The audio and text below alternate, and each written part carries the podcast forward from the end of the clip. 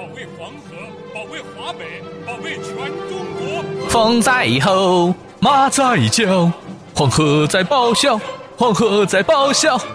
不是黄河啊，你笑个什么劲儿啊？别吵，我在听中中中中快乐时光，好吗？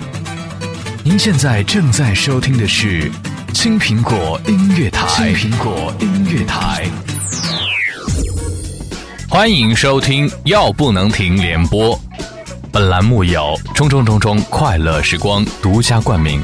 以下内容属于个人观点，如有虚构，那就是虚构。我是指不定什么时候又冒出来的中中大神。那么今天在欢乐的时光当中，继续来和大家分享有意思的事情。那么最近有朋友呢从外面旅游就回来了，但是呢最近有个视频啊，就是爆啊西双版纳一导游骂游客，你们咋又一毛不拔呀？我都替你们害臊啊！有个云南导游车上呢发飙的视频啊，被上传到网上了，那导游还。振振有词讲：“你们摸着自己的良心，你来西双版纳花了多少钱？一毛不拔，铁公鸡呀！到了一个地方，一分钱都不花，白吃白喝，心安理得，我都替你们害臊。目前呢，西双版纳这个旅发委说已经介入调查了，我就不拔毛，咋的呀？你咬我呀？每年一骂都在云南啊，年年都介入，回回都扯淡。”说白了就是双方都在揣着糊涂当明白是吧？错不在低价团，花了钱又当孙子。每人规定报了低价团就必须买东西吧？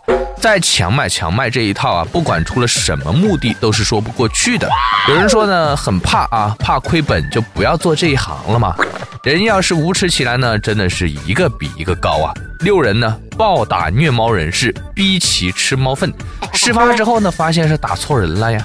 因为呢，在网上流传了两段虐猫的视频，六个爱护动物的青年呢，看到之后非常气愤呢，他们就将怀疑对象约出来暴打一顿，还强迫他们干一些这种非常不雅观的事情。最后发现哦，打错人了。日前呢，这个法院啊，已经要把他们给判决了。不得不说呢，这六人呐，这个手段也是非常的心思缜密啊。他们因为怀疑他们是网上流传的虐猫杀狗者，便设下了圈套，对两人进行围攻、剪头发等暴力行为。他们呢，也因为这个寻衅滋事啊，也要面临啊几个月的监牢了。残忍和愚蠢总是结伴同行的。你们这样就表示自己有爱心啦？你们把人家头发剪了，逼人家吃那个啥就对了。虐猫是不对，打人也不对吧？何况你们还打错人了。救人不敢秃头啊，救狗争先恐后。既然你们觉得人家虐猫啊，就可以义正言辞的将人家打一顿，那你们打人接下来还用多说吗？是不是？不管是人权还是猫权呢，年轻人都越来越关心时事新闻了。有一位十三岁的初中生呢，也是讲出了很多学生的心声啊。他说：“请不要让一张考试卷来决定我们的未来。”这位年仅十三岁的深圳实验县学校初中部的学生呢，他表示希望能把学生的心声呢带到两会上来。他希望能够继续推进教育改革，啊，革除应试教育的多种弊端，也让我们更加注视呢我们的能力和素养的培养，不要让一张考试卷来决定我们的未来。这说明呢，我们的少年呢也是越来越强了。俗话说呢，少年强则国强啊。话说呢，过完年又上班上了这么久了，是吧？又来到我们欢乐的周末了。收音机前的你是不是感觉很开心呢？今年是猴开心，对吧？话说呢，这一过完年呢，很多事情呢就要接踵而至了。比如说工作啊，还有爸妈的唠叨啊，什么时候结婚呐？什么时候生孩子呀？还有老妈会时常给你发啊，注意了。属蛇的人遇到猴年，二零一六年不得了啊！然后呢，说老妈我是属龙的，结果又发来一段出大事了，你身边有属龙的吗？二零一六年一定要注意了。看来真是亲妈呀，躲得过初一，躲不过十五啊！还有朋友跟我吐槽呢，他说他们公司的开门红的福利啊，居然是一箱红枣。我说红枣有什么不好的？这个开门红嘛，预示着这个来年大吉呀。结果那个朋友说，你见过老板送你一箱红枣四十斤的吗？抬回去简直胳膊都要断掉了。哎呀，你们老板也够下血本的呀！四十斤红枣那得多少钱呢？对吧？所以说呢，不要埋怨，有时候换一个角度想想，还是挺好的嘛。就像有时候换一换角度，就想出了引力波，是吧？话说呢，中中我对引力的这个观念还是同性相斥，异性相吸呀，不知道对不对啊？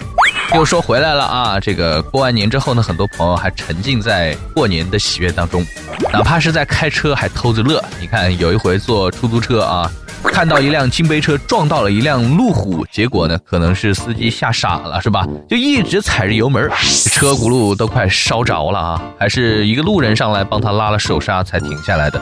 一会儿呢，那个路虎上面下来一个男的啊。颤颤巍巍的，一脸苦笑。大姐，我还以为你要把我给弄死呢。所以说呢，也是要提醒所有在路上的朋友啊，不管这个有多开心，有多猴开心，或者是有多大的红包要抢，还是在路上要注意行车安全和路面情况的，不要拿自己的生命和爱车开玩笑嘛。现在呢，很多人喜欢开着电视玩手机啊，我也是一样，因为这个在家里太安静了。把电视声调到刚刚好，会让我感觉假装很热闹，是不是很多单了很久的朋友太畏惧孤独了才会做这样的事情呢？说到电视节目呢，这个在电视上假唱也是比比皆是的啊。前一段时间呢，也看到了元宵晚会上是吧？我们的萨顶顶同学，我们远远听上去他的音色啊，very good，有一种空灵的感觉。但是当画面打到特写的时候呢，哎呀。话筒居然拿反了，话筒拿反了也能唱，请问是有超能力吧？对于网友的指责和不满呢，萨顶顶回应称：“别骂了，下次演得更精细一点，大家消消气。”这是国外最流行的反转麦克风的唱法啊，一般用于民谣之类的需要意境的歌曲。国内这种熟悉唱法的人已经不多了。再说了，不这么拿，怎么让你们知道是在假唱呢？萨顶顶是真正的大师，为了不让导演拿满分，他已经尽力了。此处我们要掌声送给他呀！好了，今天的吐槽就到这里，我是指不定什么时候又冒出来的中中大神，话筒交给正在直播间的中中大神。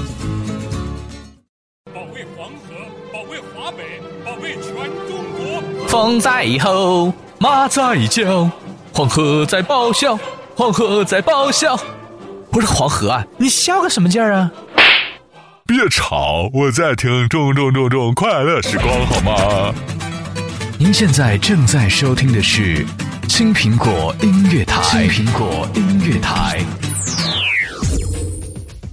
欢迎收听中中讲故事之中中讲相声。我有个同事呢，他跟他侄女开玩笑啊，他就说，嗯。我们准备养头猪，但是呢，需要安排工作，要选一个人啊，每天给这个猪喂好吃的；另外一个人呢，每天给这个猪打扫房间；然后呢，还有一个人每天要给猪洗澡；还有一个人就是每天要陪他玩儿。那请问这个小侄女，你要选什么角色呢？于是乎，小侄女毫不犹豫的就说：“我选猪，从小就会享受啊。”这个朋友说呢，他说教一个小男孩弹钢琴的时候。他觉得他弹的有问题，于是就说：“你先起来，听老师弹一遍。”于是他弹了一遍，就让那个男孩坐回这个椅子上再弹。他就问：“感觉如何？”那小男孩就说：“感觉椅子比刚才热多了。”你是该哭还是笑呢？这位朋友呢，他说啊，他在机场偶遇了一对父子，他这个父亲呢正在回忆他童年时候，他就说。那个时候真好，在野外啊捕这个蝉，在溪中捞虾子，整天都睡在草地上，无忧无虑，真好啊！他这个小儿子呢就听得入神了，忽然哇的一下就哭了。他父亲就问他：“我的儿，你怎么了？”那小孩边哭边说：“我不要，为什么你没有带我一起去？为什么你没有带我一起去啊？我不要，我不要。”这个我真的是实在想不出办法怎么带他去啊。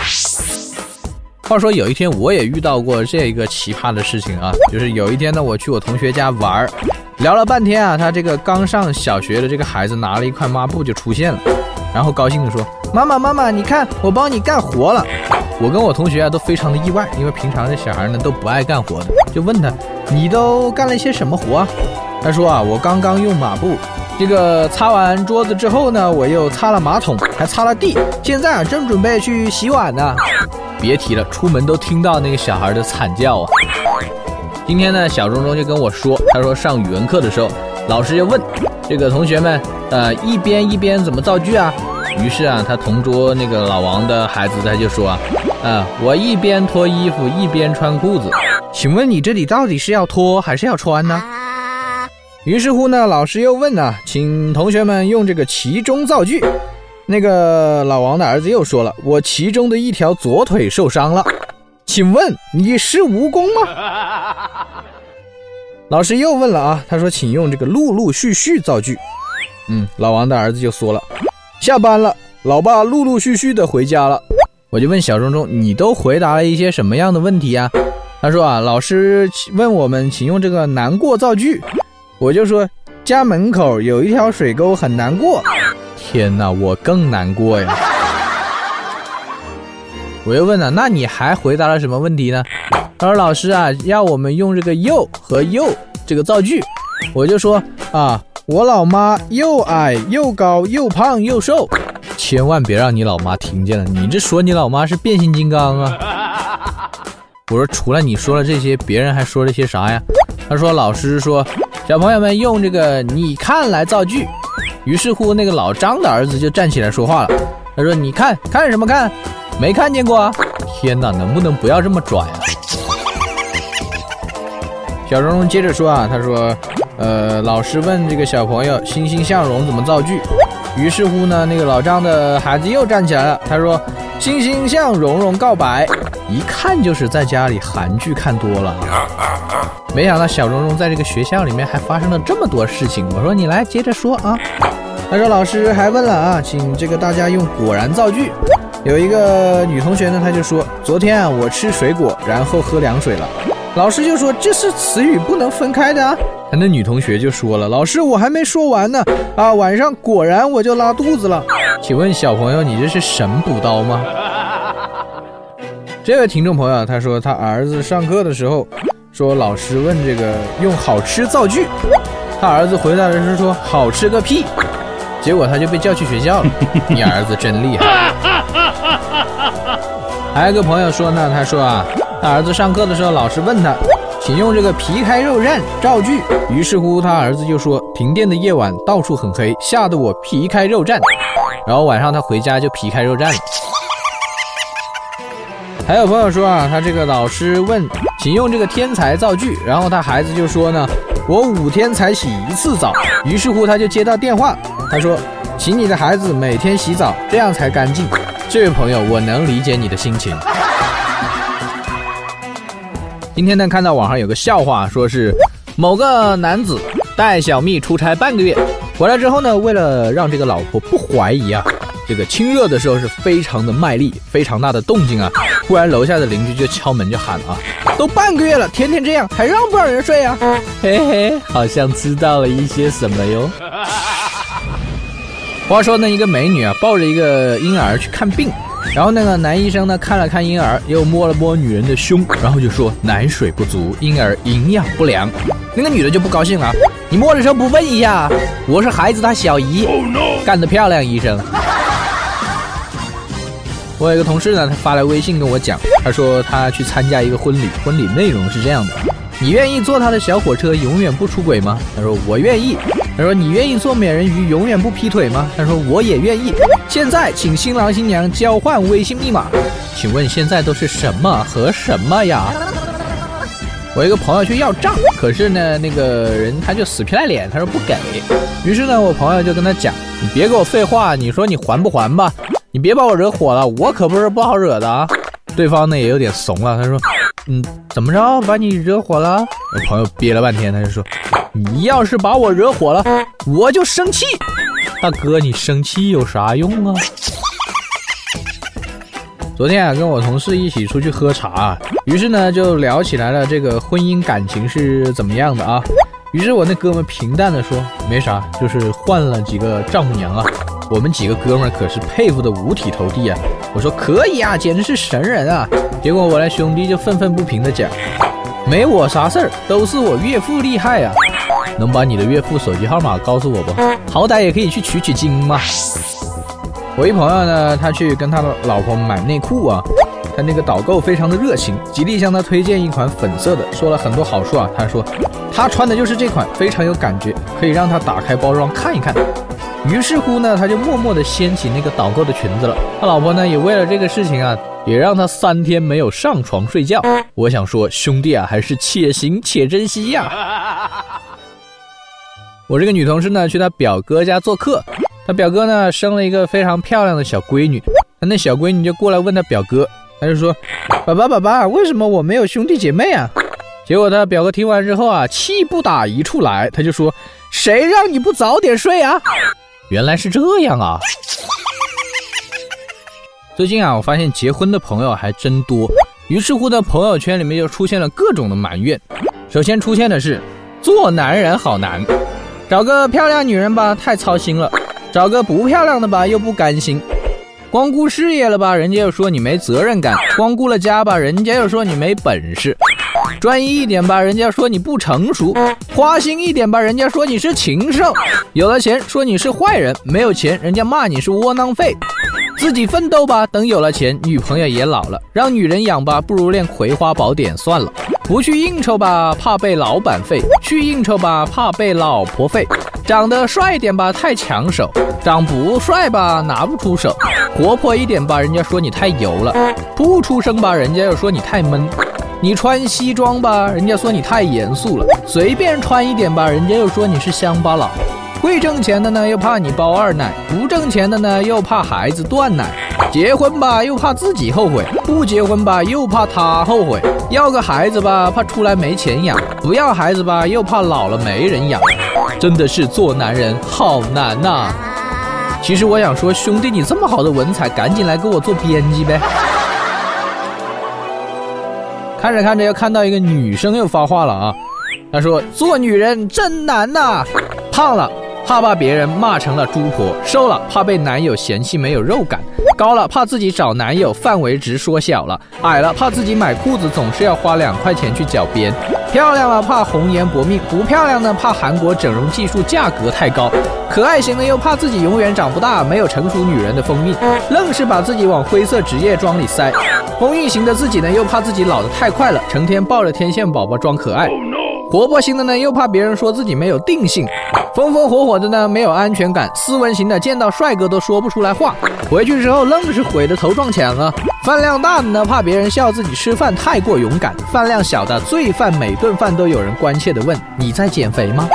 会做家务的呢，别人觉得自己不够清高，仿佛天生就是一个小保姆命；不会做家务的呢，又怕自己的男朋友说啊，谁谁谁的女朋友烧菜真好吃；喜欢上网的呢，又怕自己啊生活太空虚，一定没有人追求，无聊至极；不喜欢上网的呢，又怕别人说自己老土，而且说出去吃饭的时候讲不出几个笑话；啊，有了钱啊，怕男人觉得自己不够弱小，怕小白沾身啊；没有钱呢，又怕自己没有钱买化妆品和漂亮的衣服。